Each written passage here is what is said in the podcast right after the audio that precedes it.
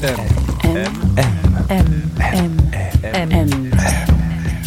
Le goût de M.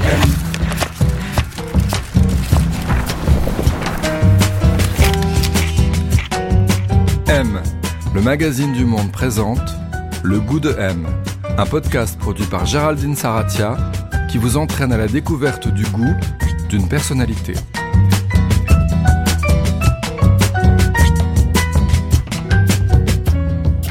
Qu'est-ce qu'avoir du goût Qui a bon goût Mauvais goût Et puis d'abord, comment se forme le goût Le goût de M. Saison 4, c'est parti Et pour bien commencer la saison, je vous emmène chez Augustin Trapenard, journaliste culturel et littéraire. Il a animé Boomerang pendant 9 ans sur France Inter. Son pari, présenter de la culture chaque matin à heure de grande écoute. Une culture qu'il envisage avant tout comme curieuse, décloisonnée et inclusive. Cette rentrée, Augustin Trapenard, qui a donc quitté les ondes d'Inter, a relevé un nouveau défi. Il anime chaque mercredi la Grande Librairie, la seule émission littéraire du PAF, en prime time. Augustin y succède à François Bunel et y développe sa conception de la littérature moderne, ouverte sur le monde et chambre d'écho des débats qui animent la France contemporaine. Il y a reçu Léonora Miano, Lola Lafont, Virginie Despentes, Alain Maboncou et l'Inde de Vaincre, ou encore consacré une émission spéciale à Annie Ernaux, qui venait de recevoir le prix Nobel de littérature. Alors on le sait, lecteur compulsif, excellent intervieweur, gros fumeur, et pour en savoir un peu plus sur son goût, on a rendez-vous chez lui, sur les quais de Seine à Paris, à deux pas du palais de justice. On pousse la lourde porte en bois, on emprunte l'escalier un poil escarpé jusqu'au quatrième. On y est. Bonjour. Salut. Bienvenue. Merci. Oh, bon, on entre alors. Rentrez, rentrez, rentrez. Allez hop. On va pas se laisser aller. Ah bah non, Il fait beau. il fait beau, il y a du soleil chez vous. Il n'y a pas de rideau. Alors Augustin Trapenard, on est chez vous. C'est un espace qui vous ressemble ici? C'est un espace qui me ressemble énormément parce que j'y passe toute ma vie. Et quand je dis toute ma vie, c'est vraiment toutes mes journées. C'est effectivement chez moi. Et c'est un espace que j'ai construit pour qu'il soit justement chez moi. Et Il alors trahit aussi. hein. Ah, et il ressemble à quoi alors? Il y a des livres, beaucoup de livres partout. Presque chaque pan de mur est recouvert de livres. Il y a un jukebox. Il y a des grands canapés sur lesquels on peut s'allonger. Et si ça se trouve, je vais même m'allonger pour répondre à votre entretien.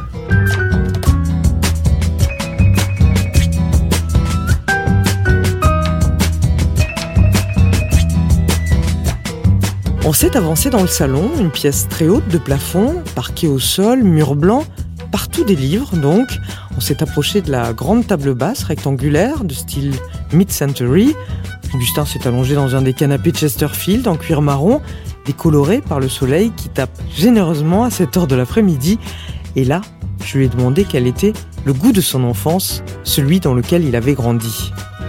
Le goût de mon enfance, c'est d'abord l'exquis de Roya de ma grand-mère paternelle. Alors l'exquis de Roya, c'est un gâteau au chocolat en fait, extrêmement fondant. Et c'est le gâteau qu'on mangeait entre cousins, entre frères et sœurs, dans cette maison euh, qu'ils avaient à Saint-Bonnet de Rochefort, en Auvergne, dans le Bourbonnais en fait. Et c'est là où mes parents se sont rencontrés très jeunes, c'est là où j'ai Enfin, passé tous 14 mes ans, étés. enfin très très jeunes, vos parents, non À 14 ans. Ils se sont rencontrés. C'est à la fois magnifique et triste. mais, mais effectivement, ouais. Et ils sont toujours, ils sont toujours là, ils sont toujours ensemble. Alors vous avez passé beaucoup de temps en Auvergne, justement, enfin je pense que vous allez m'en parler, et vous avez grandi à Paris. J'ai grandi entre Paris et Wimbledon, Voilà. euh, en Angleterre, parce que mon père a été nommé en Angleterre euh, lorsque j'avais 5 ans, et pendant deux ans, euh, j'étais en Angleterre. Et j'étais pas exactement à Paris, j'étais en fait en banlieue parisienne à la Selle-Saint-Cloud, dans une banlieue qui qu'on peut s'imaginer être un petit peu comme Desperate Housewives en fait. Ah ouais? Oui, c'est cette espèce de grande résidence qui avait été créée après la guerre par des Américains, avec des petites maisons et une grande prairie au milieu. Et c'est drôle parce que j'y suis retourné assez récemment. Je sais pas pourquoi, sans doute par, euh, par goût de Madeleine. Et euh, je me suis rendu compte à quel point tout était petit. À l'époque, quand j'étais petit, j'avais l'impression que c'était grand, qu'il y avait des grandes maisons, une grande prairie. En fait, la prairie, c'est littéralement un chemin.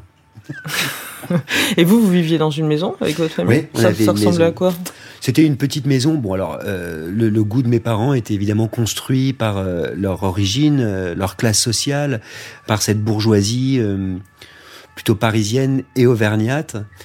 Et C'était une maison avec des rideaux. Moi, je me souviens beaucoup des rideaux, en fait. Euh, Je le dis parce que j'en ai pas de rideaux euh, chez moi. Ouais, c'est vrai. Euh, c'est peut-être Vous pas les rideaux? ma première dissidence. Il y avait des rideaux, il y avait, c'est ça, des canapés avec des étoffes, je me souviens. Pas beaucoup d'art en fait, mais beaucoup de livres quand même, parce que c'était un objet, le livre, qui était très important et des deux côtés de ma famille, du côté de mon père et du côté Ah de ouais? ma mère. Ouais.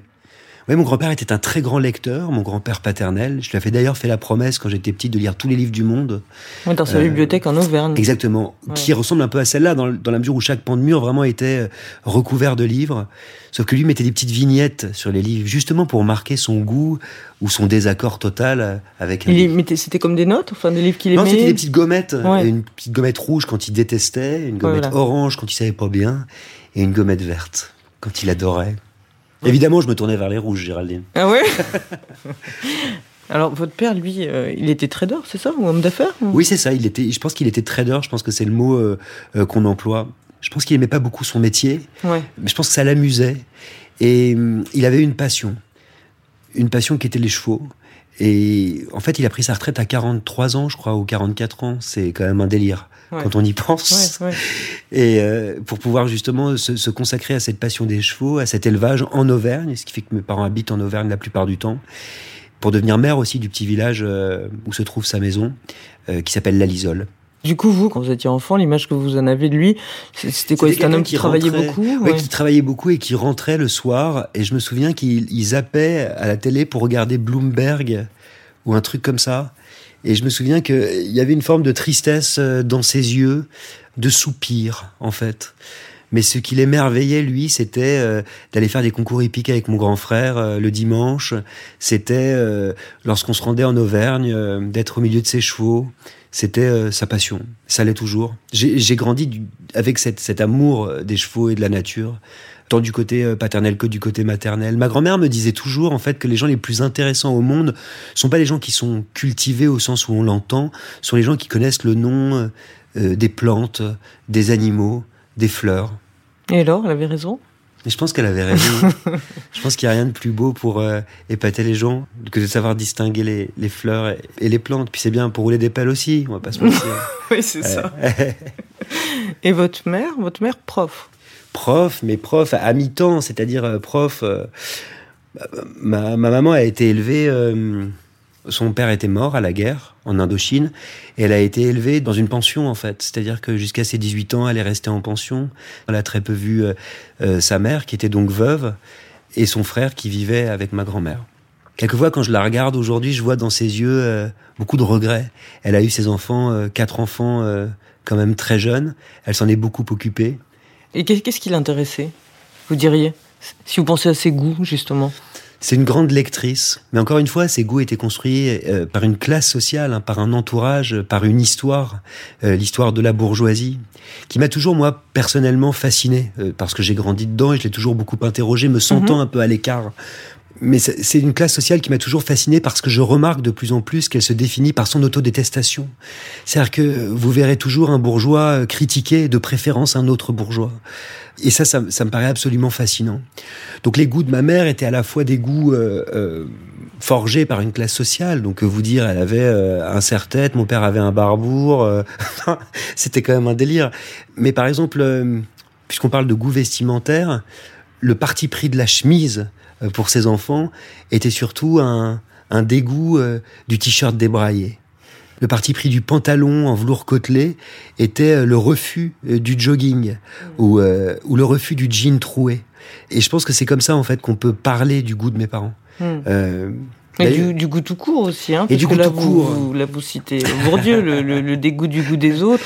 Voilà, c'est ça. Mais c'est quelque chose dont je me suis rendu compte quand même assez jeune, puisqu'à chaque fois qu'il y avait euh, euh, l'affirmation d'un goût chez mes parents, il allait de pair avec la détestation euh, d'un sale goût. Ça me Mhm. paraissait déjà assez étrange et j'ai pu euh, situer vraiment le goût sur une échelle en fait euh, Hmm. tout de suite. Et surtout j'ai pu le définir très très tôt, avant même d'avoir lu la distinction, puisqu'on parle de ça de Pierre Bourdieu. J'ai pu le j'ai pu définir très tôt en fait euh, ce, ce grand paradoxe euh, du goût. Vous l'avez ressenti?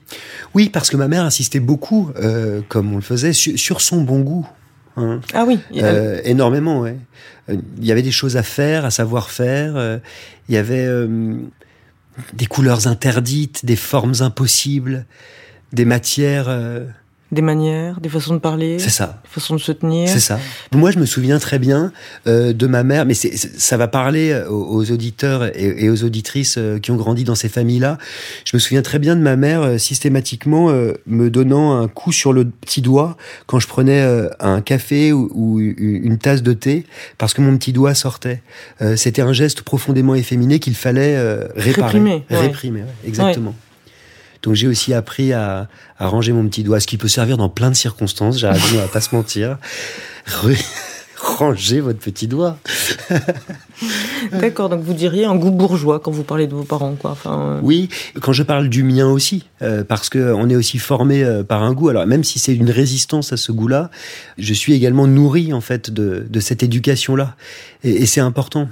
Quand on voit un goût très marqué, il faut toujours s'interroger, je crois, euh, se demander euh, d'où il vient, euh, qu'est-ce qu'il dit de nous. Et C'est ça qui est passionnant. effectivement, vous parlez beaucoup de la bourgeoisie. Et puis en même temps, quand vous parlez de l'Auvergne, on a l'impression qu'il y a autre chose. C'est-à-dire, vous dites, c'est un des seuls endroits où je me suis senti chez moi, c'est-à-dire dehors, dans les champs. Donc déjà, c'est intéressant. C'est un des seuls endroits où je me suis senti chez moi. C'est vrai, il y a ce sentiment quand on est à l'étranger ou quand on est loin, quand on atterrit euh, à Paris ou quand on débarque euh, dans une gare, se sentir soudain euh, chez soi. Moi, j'ai ça en Auvergne, c'est-à-dire que dès que je débarque, c'est un parfum, c'est le, le toucher euh, des graviers euh, qu'on a dans la cour, c'est euh, le, le bruit du parquet, euh, c'est le goût euh, de, de la cuisine, hein, parce que c'est très important dans la culture auvergnate, euh, les fromages, que ce soit le Saint-Nectaire, le Cantal doux. euh, Il y avait de la gourmandise dans votre famille, comme oui, ça de- oui, oui, puis c'est de la grosse cuisine au beurre, hein, on va pas Ouais. se mentir. Ouais. C'est euh, Et du partage et du du plaisir. partage, du plaisir, et puis le, le moment du repas est un moment absolument fondamental. Donc alors nous dans notre famille c'est très souvent festen, on va pas se mentir, mais pour Ah autant, oui. mais pour autant c'est c'est un moment privilégié qu'on ne louperait, qu'on ne manquerait pour rien au monde. Ce qui est assez bouleversant. Même quand ça se passe mal, on- on y retourne. Et vous diriez que l'Auvergne, c'est important justement dans la formation de la personne que vous êtes devenue, parce que effectivement, vous disiez, il y a, une, il y a la- le milieu d'origine, la culture, tout ça, c'est très important dans, dans la définition, de notre- dans le goût, en fait. Mais il y a aussi des territoires qui sont importants, donc qui on devient, dans Oui, des paysages, des... euh, Oui, je, je le crois euh, profondément. Et je pense que il n'y a aucun paysage qui me ressemble plus. C'est la possibilité de l'échapper, c'est l'espace, c'est le luxe euh, le plus grand euh, aujourd'hui, euh, l'espace et le temps. C'est ce que je trouve justement quand je m'y rends. C'est euh, la possibilité d'une euh, d'une vue presque infinie sur les volcans euh, d'Auvergne. C'est euh, les chevaux qui courent devant la maison. C'est cette nature aussi qui prend le pas. Moi, j'adore Los Angeles pour ça, parce que c'est une grande ville où on sent perpétuellement la possibilité que la nature reprenne du terrain. Mais je dis, je fais ce parallèle parce que pour moi, l'Auvergne, c'est quelque chose des États-Unis en fait. C'est quelque chose des grands espaces. Vous avez trois frères et sœurs, c'est ça? Effectivement, deux grands frères. J'ai un, un frère euh, aîné qui est euh, entraîneur de courses de chevaux. Euh, il a créé un centre de pré-entraînement dans l'élevage de mon père en Auvergne. J'ai un deuxième frère dont on ne sait pas exactement le métier. Il faudrait que je m'y plonge. Et une petite sœur qui est éditrice. Et vous aviez des goûts en commun avec eux, enfants, ou pas du tout? Non, pas vraiment. J'étais un enfant très particulier, très différent. J'étais un enfant gay déjà. C'est important de le noter parce que ça change quand même euh, beaucoup de choses. C'est-à-dire qu'on grandit euh, perpétuellement euh, en tension avec une norme. Ici, en l'occurrence, c'était une norme bourgeoise, donc entièrement fondée sur la famille. C'est absolument central. Et je m'en détachais de fait. Et puis également... entaché, je dirais, de religiosité, euh, où euh, l'homosexualité était quand même une forme de blasphème. C'était un crime, une maladie et un blasphème. Et cette triade, c'est une triade qui m'a euh, euh, quand même su- suivi euh, pendant Mm, toutes ces mm, mm. années. Et euh, ça aussi, ça, ça forme quand même euh, un, un caractère de devoir toujours se positionner euh, par rapport à une norme qui vous exclut. C- Ça a déterminé aussi, vous pensez, certains, je sais pas, ou- ouvrages vers lesquels vous vous êtes tourné, enfin... euh, Alors, euh, profondément, même si euh, ça a d'abord été une forme d'étonnement, parce que je ne me reconnaissais absolument pas dans les livres que je pouvais lire. C'est-à-dire que le système de référence que la littérature me proposait ne me correspondait pas.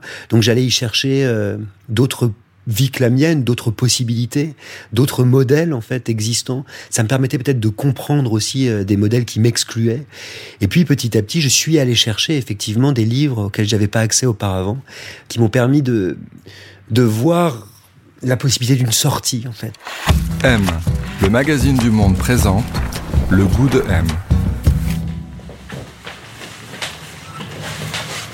Alors où est-ce qu'on est, Augustin, là? Donc là, on est dans le salon. Il ressemble à quoi, ce salon?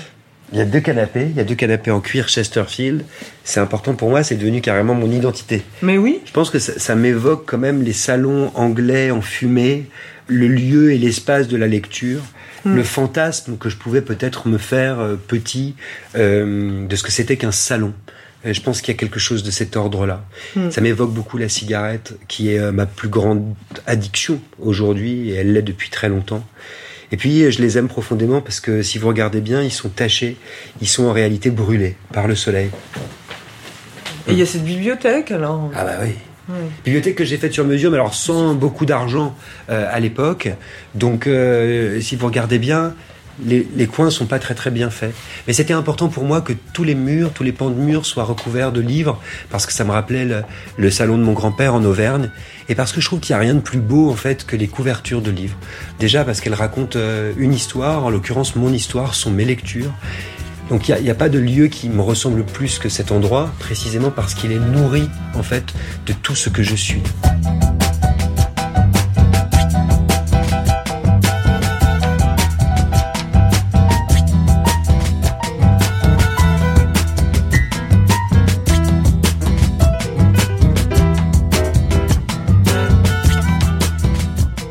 Vous a intéressé vous C'est vous disiez c'est un enfant particulier. Ça a été la lecture tout de suite, le apprendre tout de suite ou? J'ai adoré l'école parce que c'était un lieu euh, d'expérimentation déjà, parce que j'y étais assez à l'aise. Euh, je lisais énormément. Je... Vous étiez au premier rang? J'étais pas au premier rang. J'étais au, au, deuxième. Et, mais mais j'étais un bon élève, ouais, j'étais un très bon élève, mais j'étais assez discret, j'étais assez bizarre en fait. Pourquoi vous euh, étiez bizarre? ouais, Parce que j'étais un peu efféminé, j'étais un peu, euh, j'étais un peu différent. On, là, on parle. Moi, je suis né en 79. Hein. C'est-à-dire que c'est pas euh, les, les, écoles ou les collèges, lycées d'aujourd'hui. Hein. Il y en avait pas. D'ailleurs, c'est une remarque que je me suis faite récemment. Dans mon collège et dans mon lycée, il n'y avait pas euh, de garçons gays out. Il n'y en avait pas.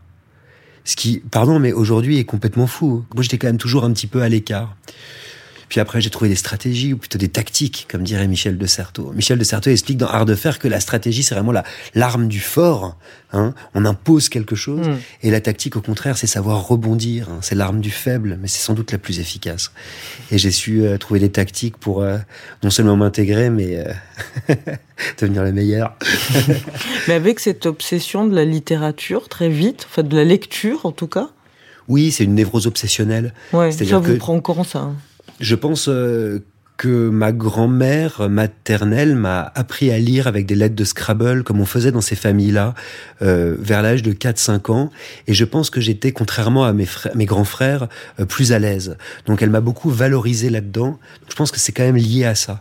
Et puis, euh, j'en ai fait moi-même un jeu. C'était l'endroit où je me, c'était le lieu où je me sentais bien. C'était la fierté aussi de mes parents. Ils étaient contents de me voir lire parce que ce sont des familles où la littérature a une place, a une certaine sacralité. Donc c'était à la fois un refuge ouais. et un endroit qui vous valorisait, quoi. C'est ça, et puis mm. jusqu'à très tard en fait, hein, jusqu'à l'école normale supérieure, l'agrégation, euh, ouais. euh, ça a fait la fierté de mes de mes parents. Alors vous avez fait une, vous avez commencé une thèse sur les Hauts de Hurlevent, c'est un de vos livres préférés, c'est ça Oui, c'est ça. Et vous l'avez lu à 12 ans, ça? Oui. Et ça vous a beaucoup marqué? C'est un livre qui m'a beaucoup bouleversé. Parce que c'est un livre dont j'ai tout de suite pu saisir euh, la dimension euh, subversive, la violence absolument inouïe. On parle quand même de l'histoire d'un inceste, en fait, euh, d'un amour aussi, d'une violence absolument inouïe, physique, psychologique, manipulatrice. Et j'ai pu en saisir la dimension mauvaise, en fait, mmh, mmh. qui m'a absolument fasciné, comme on peut être très jeune, fasciné par le mal. En fait, euh, c'est d'ailleurs euh, tout le sel du roman gothique dont Émilie Brontë euh, s'inspire, évidemment. C'est plus au, au, romantisme, presque Oui, c'est ça, le romantisme noir, hein, ouais, parce que c'est ça, il y a quelque chose d'extrêmement sombre dans le romantisme de oui, Goethe. Fin de le... siècle, voilà. Oui, c'est ça. Alors, c'est intéressant parce que ça se passe effectivement euh, toujours dans des endroits exigus, euh, dans des familles dysfonctionnelles. C'est ça. Euh, et surtout avec la possibilité de résurgence, de fantômes notamment, et de passé. et ça, c'est quelque chose qui m'a toujours effectivement fasciné. C'est une grande théorie euh, que ma mère a eue sur moi pendant longtemps, que j'étais pas né à, la bonne époque. Ce qui peut être assez violent, hein, d'ailleurs, euh, quand on vous dit ça. Ouais. Euh, T'aurais dû naître en 1860, euh, c'est cool, mais bon, on est en 90 en fait. C'était un peu, c'était un peu bizarre. Mais je pense qu'effectivement, oui. Souvent, on m'a posé comme question qui rêveriez-vous d'interroger ouais. par mon métier d'intervieweur et je répondais Émilie Ponté alors même que c'est pas possible. Vous dites qu'à l'adolescence, vous êtes devenu super dark. Vous avez une super crise d'adolescence. Oui, je, pense que j'ai surtout euh, expérimenté. Moi, je suis quelqu'un de très curieux dans tous les sens du terme, hein, c'est-à-dire curieux bizarre euh, et curieux, euh, c'est-à-dire ouvert à d'autres horizons. Et je pense qu'effectivement, j'ai testé des choses. Ouais. D'ailleurs, dans les goûts de mon adolescence, il y a aussi euh, les goûts interdits, euh, les goûts acides, amers, euh, des substances impossibles. Oui, de, des excès. C'est ça. On en parle souvent comme avec une sorte de nostalgie. Pour moi, c'est une période extrêmement sombre et j'ai trop vu autour de moi des gens passer des années à s'en sortir pour y voir une forme de, de beauté. Oui, ou de le glamouriser. Oui, ou des gens ne pas en sortir du tout d'ailleurs. Hein, mais, ou des gens ne pas en sortir du tout. Tout à fait, oui. Alors vous, vous avez fait des, brillantes études, vous le disiez tout à l'heure. Euh, C'est ce qui m'a sauvé d'ailleurs, c'est-à-dire c'était cet emploi du temps en fait. Ah ouais. Cet emploi du temps de, de devoir euh, me réveiller, de devoir euh, rendre en fait des, des copies. Vous êtes discipliné, vous? Je suis assez rigoureux, mais j'ai tout de suite eu la conscience que cette rigueur allait me sauver. C'est-à-dire que sans cette rigueur, moi, je pars dans tous les sens. et j'adore, hein.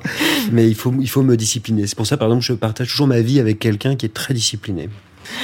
C'est de la survie, hein, Géraldine. bah, vous deviez euh, devenir prof, vous le disiez. Enfin, vous avez euh, fait normal sup, euh, la grecque, et puis vous avez arrêté assez vite. Pourquoi? D'être prof Je suis parti aux États-Unis. Euh, à Berkeley? À Berkeley, exactement, pendant un an, et je me suis rendu compte qu'il y avait quelque chose de profondément malade dans le système français, qui consiste à, à, à mépriser euh, profondément son corps enseignant, auquel on ne donne absolument aucun pouvoir euh, social, économique, on culturel, le voit, on le voit politique. cette rentrée. Oui. Et moi, c'était ma formation, c'était euh, ce pourquoi j'étais fait, en réalité. Mais je me suis dit, euh, et c'est de bonne guerre quelque part, à l'âge de, de 20 ans, euh, j'ai pas envie, moi, de ça. J'ai pas envie de, de me plaindre euh, toute ma vie. J'ai pas envie euh, d'être frustré. J'ai pas envie d'être méprisé. Mais je savais pour autant, et depuis très très jeune, que je ferais quelque chose avec les livres. Et j'insiste hein, sur ce avec, c'est-à-dire qu'ils m'accompagneraient toujours. Et donc j'ai commencé à piger à droite à gauche, euh, tout en enseignant hein, euh, d'abord, et puis à petit à petit j'ai abandonné l'enseignement. Justement, vous pigiez, et ce qui vous intéresse à l'époque, je crois, si je me trompe pas, c'est plus la critique littéraire, quoi. Et puis euh, j'ai lu que vous avez pris un café avec Philippe Lançon. je trouvais ça super. Ah, vrai. Et euh, Philippe Lançon, bon voilà, un grand journaliste littéraire, portraitiste de Libération. Et lui, il vous a un, un, petit peu, il a un peu changé votre manière de, de voir les choses, justement, votre. J'avais écrit à Josiane Savigno et à Philippe Lançon, Josiane Savigno du Monde à l'époque et Philippe Lançon de Libération, dont j'aimais beaucoup euh, effectivement les portraits. Ils m'ont répondu tous les deux. Euh, Josiane Savigno euh, m'a dit qu'elle était intéressée par mon profil, mais qu'elle n'avait pas de place. Et Philippe Lançon m'a dit, je n'ai pas de place, mais je veux bien prendre un café avec vous. On est allé au Nemours, devant la Comédie Française. C'est très important, cette, cette bah rencontre, oui. puisqu'à la fin, je me souviens qu'il m'a regardé dans les yeux et qui m'a dit euh, ne faites pas de la critique littéraire, faites des portraits. C'est comme ça que vous saisirez les gens. Et je me suis rendu compte que c'est ce que j'ai toujours fait en fait par la suite. C'est-à-dire que je l'ai vraiment profondément écouté.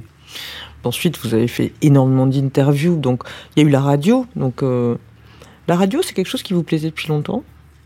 Oui, j'écoutais beaucoup la radio quand j'étais petit et j'ai un souvenir de radio en Angleterre, c'est-à-dire quand j'avais 5-6 ans.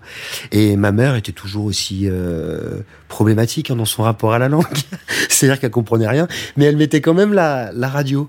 Et moi, je me souviens qu'elle écoutait une émission d'histoire que je lui traduisais en racontant évidemment n'importe quoi et souvent en décrivant avec mon langage euh, d'enfant les vêtements euh, des personnages historiques.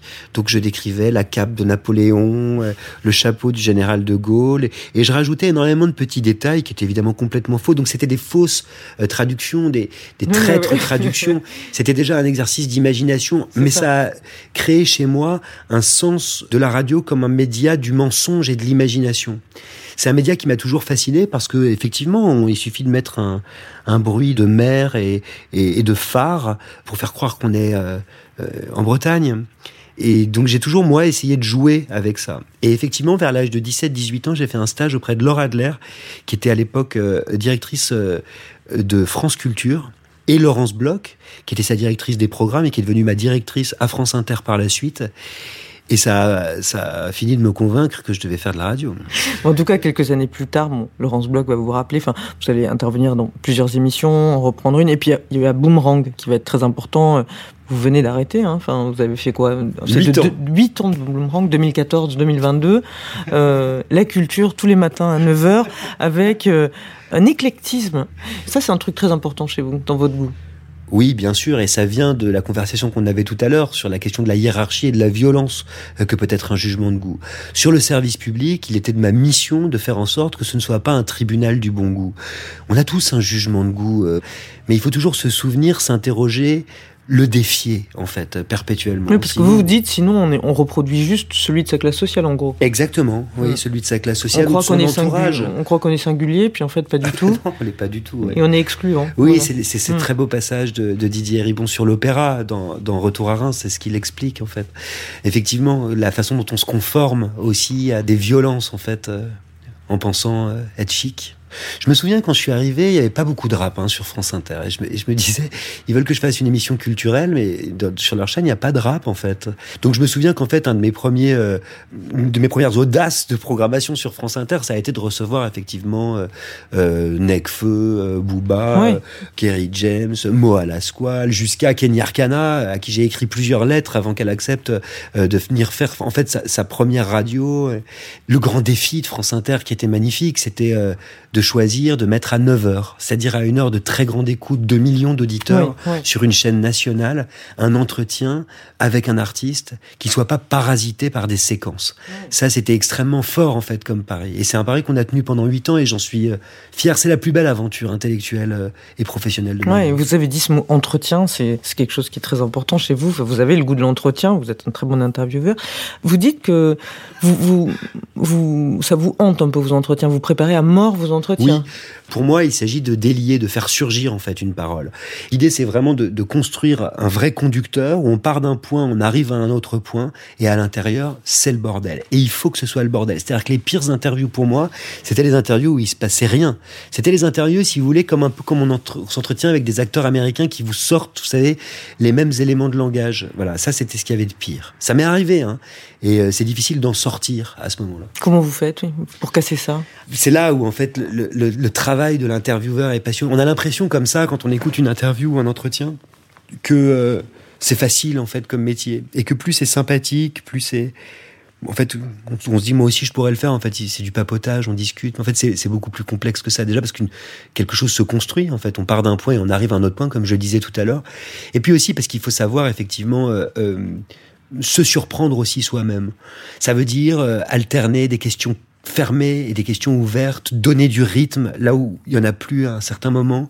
Ça veut dire surprendre, se surprendre soi-même aussi. Ça veut dire prendre à un moment donné un risque euh, qu'on n'aurait pas forcément euh, pensé prendre, mais pour qu'il se passe quelque chose. Ça veut dire bousculer en fait par des mots, mais aussi par une attitude. Moi, je croyais beaucoup, euh, d'ailleurs, j'y crois toujours à la télévision, mais je crois beaucoup à, à, la façon dont on interviewe. Par exemple, quand j'ai créé une de mes émissions de télévision qui s'appelait 21 cm sur Canal+, il était très important pour moi que je puisse toucher mon invité. C'est-à-dire que pour moi, ça changeait euh, tout. Euh, si jamais j'avais la possibilité de lui toucher l'épaule, de lui, de lui prendre la main, de le toucher, allait permettre justement de faire surgir une autre parole.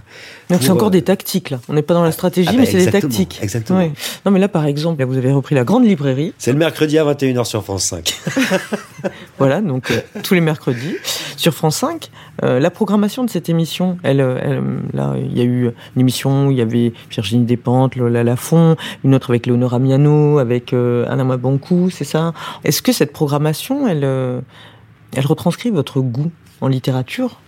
Sans doute inconsciemment, c'est ce que je disais, mais en même Oui. temps, je, je- je le défie. C'est-à-dire que je pense pas être euh, le lecteur modèle, euh, comme le disait Umberto Eco, euh, de certains euh, euh, de ces écrivains. Pourtant, il y a toujours effectivement, à un moment donné, et ça, euh, je pense que certains téléspectateurs et téléspectatrices s'en rendent compte, euh, une passion, un feu, quelque chose, une flamme qui s'allume aussi, et, Ouais. et qui ne ment pas. Mais alors, votre goût, à vous, en littérature, c'est quoi? Je vous dirais que mon goût à moi, alors j'ai rarement l'occasion d'en parler, c'est effectivement euh, quand un texte euh, interroge euh, ce qu'il est essentiellement. Par exemple, je suis un, je suis un grand lecteur de romans, précisément parce que le roman est un genre qui ne cesse de s'interroger et de se critiquer aussi. C'est pas étonnant que ce soit un, un genre profondément bourgeois. euh, par exemple, euh, qui voit son apogée hein, à la fin du 19e siècle, justement dans ces sphères-là. Je suis euh, passionné aussi par la réflexivité de la poésie, justement. Ouais. Les œuvres qui interrogent leur forme. la- voilà, et la poésie Ouais. s'interroge perpétuellement. Elle est toujours un discours sur la poésie. Donc pour moi, en fait, euh, parce que c'est un art, elle réfléchit et elle avance en tant qu'art. Donc c'est c'est ça que je vais aller chercher. C'est-à-dire qu'on n'est pas forcément meilleur quand on interroge quelqu'un qu'on admire ou qu'on aime. Pour autant, ça, je voudrais insister dessus, c'est très difficile d'admirer. On a tendance à mettre euh, les gens au pilori parce qu'ils admirent trop aujourd'hui, mais en réalité, admirer, c'est ce qu'il y a de plus dur. Il n'y a rien de plus facile que de se mettre en avant en attaquant. Admirer, c'est se mettre en retrait. Admirer, c'est une forme d'humilité. Admirer, c'est euh, aussi euh, se laisser la possibilité de la curiosité perpétuelle et du questionnement. Et ça, c'est absolument central, moi, dans ma façon d'envisager mon métier. Et ma vie. M, M. M, M. M. M. Le goût de M. Alors, où est-ce qu'on va, Augustin on va dans ma salle de bain. Ah, d'accord. C'est une pièce que j'aime bien parce qu'elle est toute petite. Alors pourquoi j'ai choisi ma salle de Ouais, bain pourquoi on va dans ta salle Bah, de parce bain que je lis beaucoup dans ma salle de bain. Je Ah. lis sur ce canapé, je lis également dans mon lit, mais je lis beaucoup dans ma baignoire. Je prends un, un bain, euh, souvent qui dure quand même euh, deux heures. Euh, Ouais. Bien prendre des donc donc Ouais, je lis, ouais, exactement. Elle ressemble à quoi cette salle de elle, est, elle est toute noire, elle est très sombre. Et il y a des animaux, enfin des animaux, des insectes. des insectes euh, que j'aime bien. Il y a un papillon. Et là, il y a un scarabée d'or euh, que je trouve super beau. C'est une nouvelle d'Edgar Poe, le scarabée d'or, une très belle nouvelle. Et c'est peut-être euh, une, une des pièces que, que j'aime le plus. Et une grosse araignée qui fait peur, parce qu'elle exorcise aussi un certain nombre de peurs. Il y a aussi dans mon, dans mon salon, on l'a pas vu, deux marionnettes balinaises, qui sont des marionnettes qui étaient dans ma maison de campagne quand j'étais petit et qui me terrorisaient. Et la raison pour laquelle je les ai récupérées, c'est justement pour exorciser mes peurs. Maintenant, elles me font plus peur du tout, je les aime bien. Je les appelle Tic et Tac, non je déconne. Je donne des noms aux marionnettes balinaises. Oui, sur le mur. Vous voyez, vous les avez même pas vues, Géraldine. Regardez, il y en a une là. Regardez. Là devant. Ah Ouais. Mais pareil, elle est un peu brûlée par le soleil, donc elle s'est un petit peu tordue, ce qui la rend d'autant plus effrayante.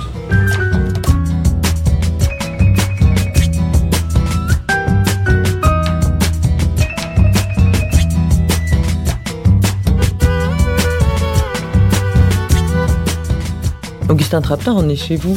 Quel rapport vous entretenez avec les objets qui vous entourent? C'est important pour vous les objets? C'est très important parce que le livre est un objet. Et c'est d'ailleurs comme ça euh, qu'il faut le définir, à mon avis. On oublie toujours de dire que c'est un objet, dans toute sa matérialité, avec euh, un toucher, avec un parfum et avec un goût également. Vous savez, quand on mouille son doigt pour tourner une page, on a le goût du livre. Et c'est- ça, c'est quelque chose d'absolument central chez moi. Donc évidemment, là, la plupart des objets qu'on voit, c'est des, sont des livres, effectivement. Principalement, ouais. ouais. Mais il y a aussi des objets qui comptent euh, pour moi. Il y a Ouais. ce jukebox, par exemple, qui est euh, très important parce qu'un jour, je, je voulais aller m'acheter une table basse et je suis revenu avec un jukebox.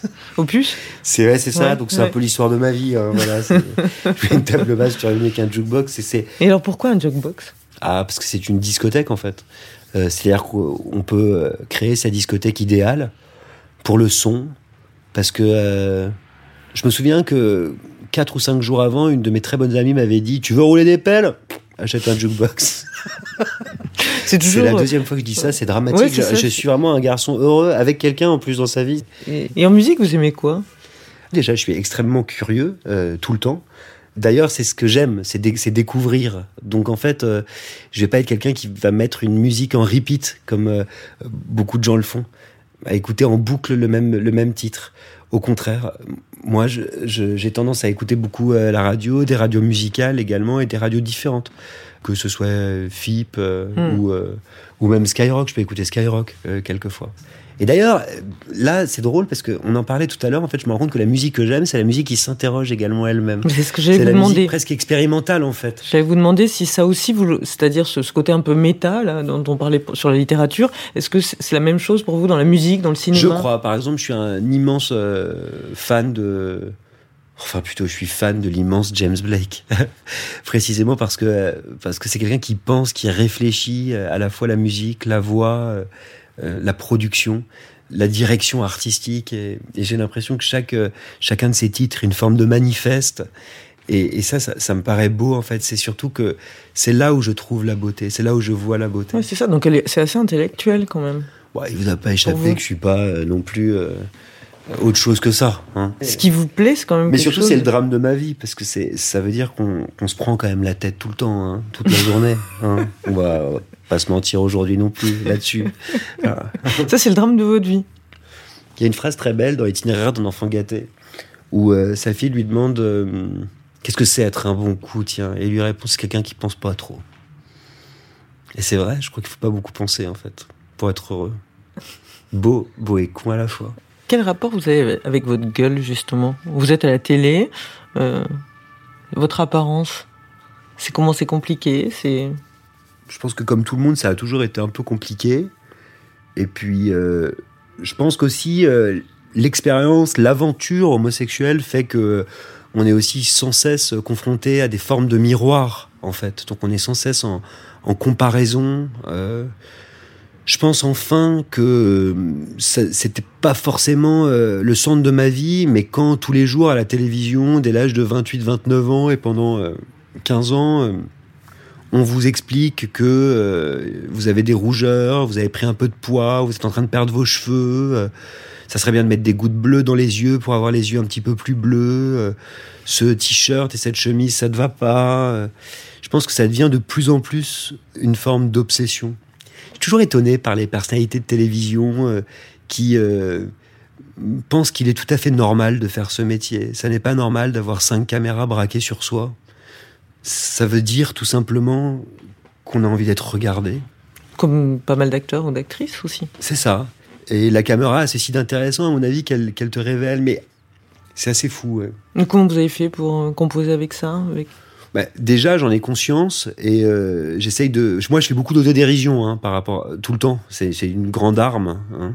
Ouais. Je me souviens notamment d'un jour où j'avais transpiré, je devais avoir un, un coup de stress et j'avais des auréoles monumentales. Et dans l'oreillette, j'entends le euh, rédacteur en chef, c'est au Grand Journal, qui me dit Augustin, mon chéri, ce qui va se passer, c'est que là, on va mettre les caméras sur quelqu'un d'autre. Il y a quelqu'un qui va arriver avec un gilet. pour et tu vas mettre ce gilet. Et c'était c'était assez violent, quoi. Et après, sur Twitter, j'étais allé regarder, parce que je regardais pas trop à l'époque. Il y avait des gens qui disaient Les auréoles d'Augustin Trapenard, miam. Ça a complètement traumatisé. Vous avez quel rapport avec les fringues vous? C'est important pour vous? Je vis avec quelqu'un pour qui c'est très important, Ouais. qui repasse surtout énormément. Je le dis parce que ça me fascine, c'est-à-dire qu'il repasse toute la journée. Il repasse ses t-shirts, les draps, les jeans, les. Donc je- c'est important pour lui, donc c'est important euh, euh, pour moi parce que j'essaye quand même sensiblement de lui plaire. hein. Moi, je suis beaucoup euh, chez moi Ouais. et j'ai tendance quand même à beaucoup mettre un jogging. Vous accordez pas Je particulièrement suis souvent quand même avec un t-shirt, bah comme aujourd'hui avec un t-shirt noir, un jean noir et des chaussures noires. Souvent. Mais c'est un style, non? Au cours de votre vie, vous avez l'impression que vos goûts, ils ont beaucoup évolué ou pas? Oui. Et c'est d'ailleurs assez bouleversant d'ouvrir euh, une armoire et de tomber sur un pull camionneur. Pourquoi? Parce qu'en fait, on se conforme euh, au goût d'une époque. En fait, on est. euh, c'est ça, en fait. hein. Vous, vous êtes perméable à ça Au goût de l'époque c'est-à-dire qu'on l'est tous et toutes. Mon goût aujourd'hui ne sera pas le même dans dix ans euh, parce qu'on est perméable en fait, parce qu'on est imprégné de, des évolutions.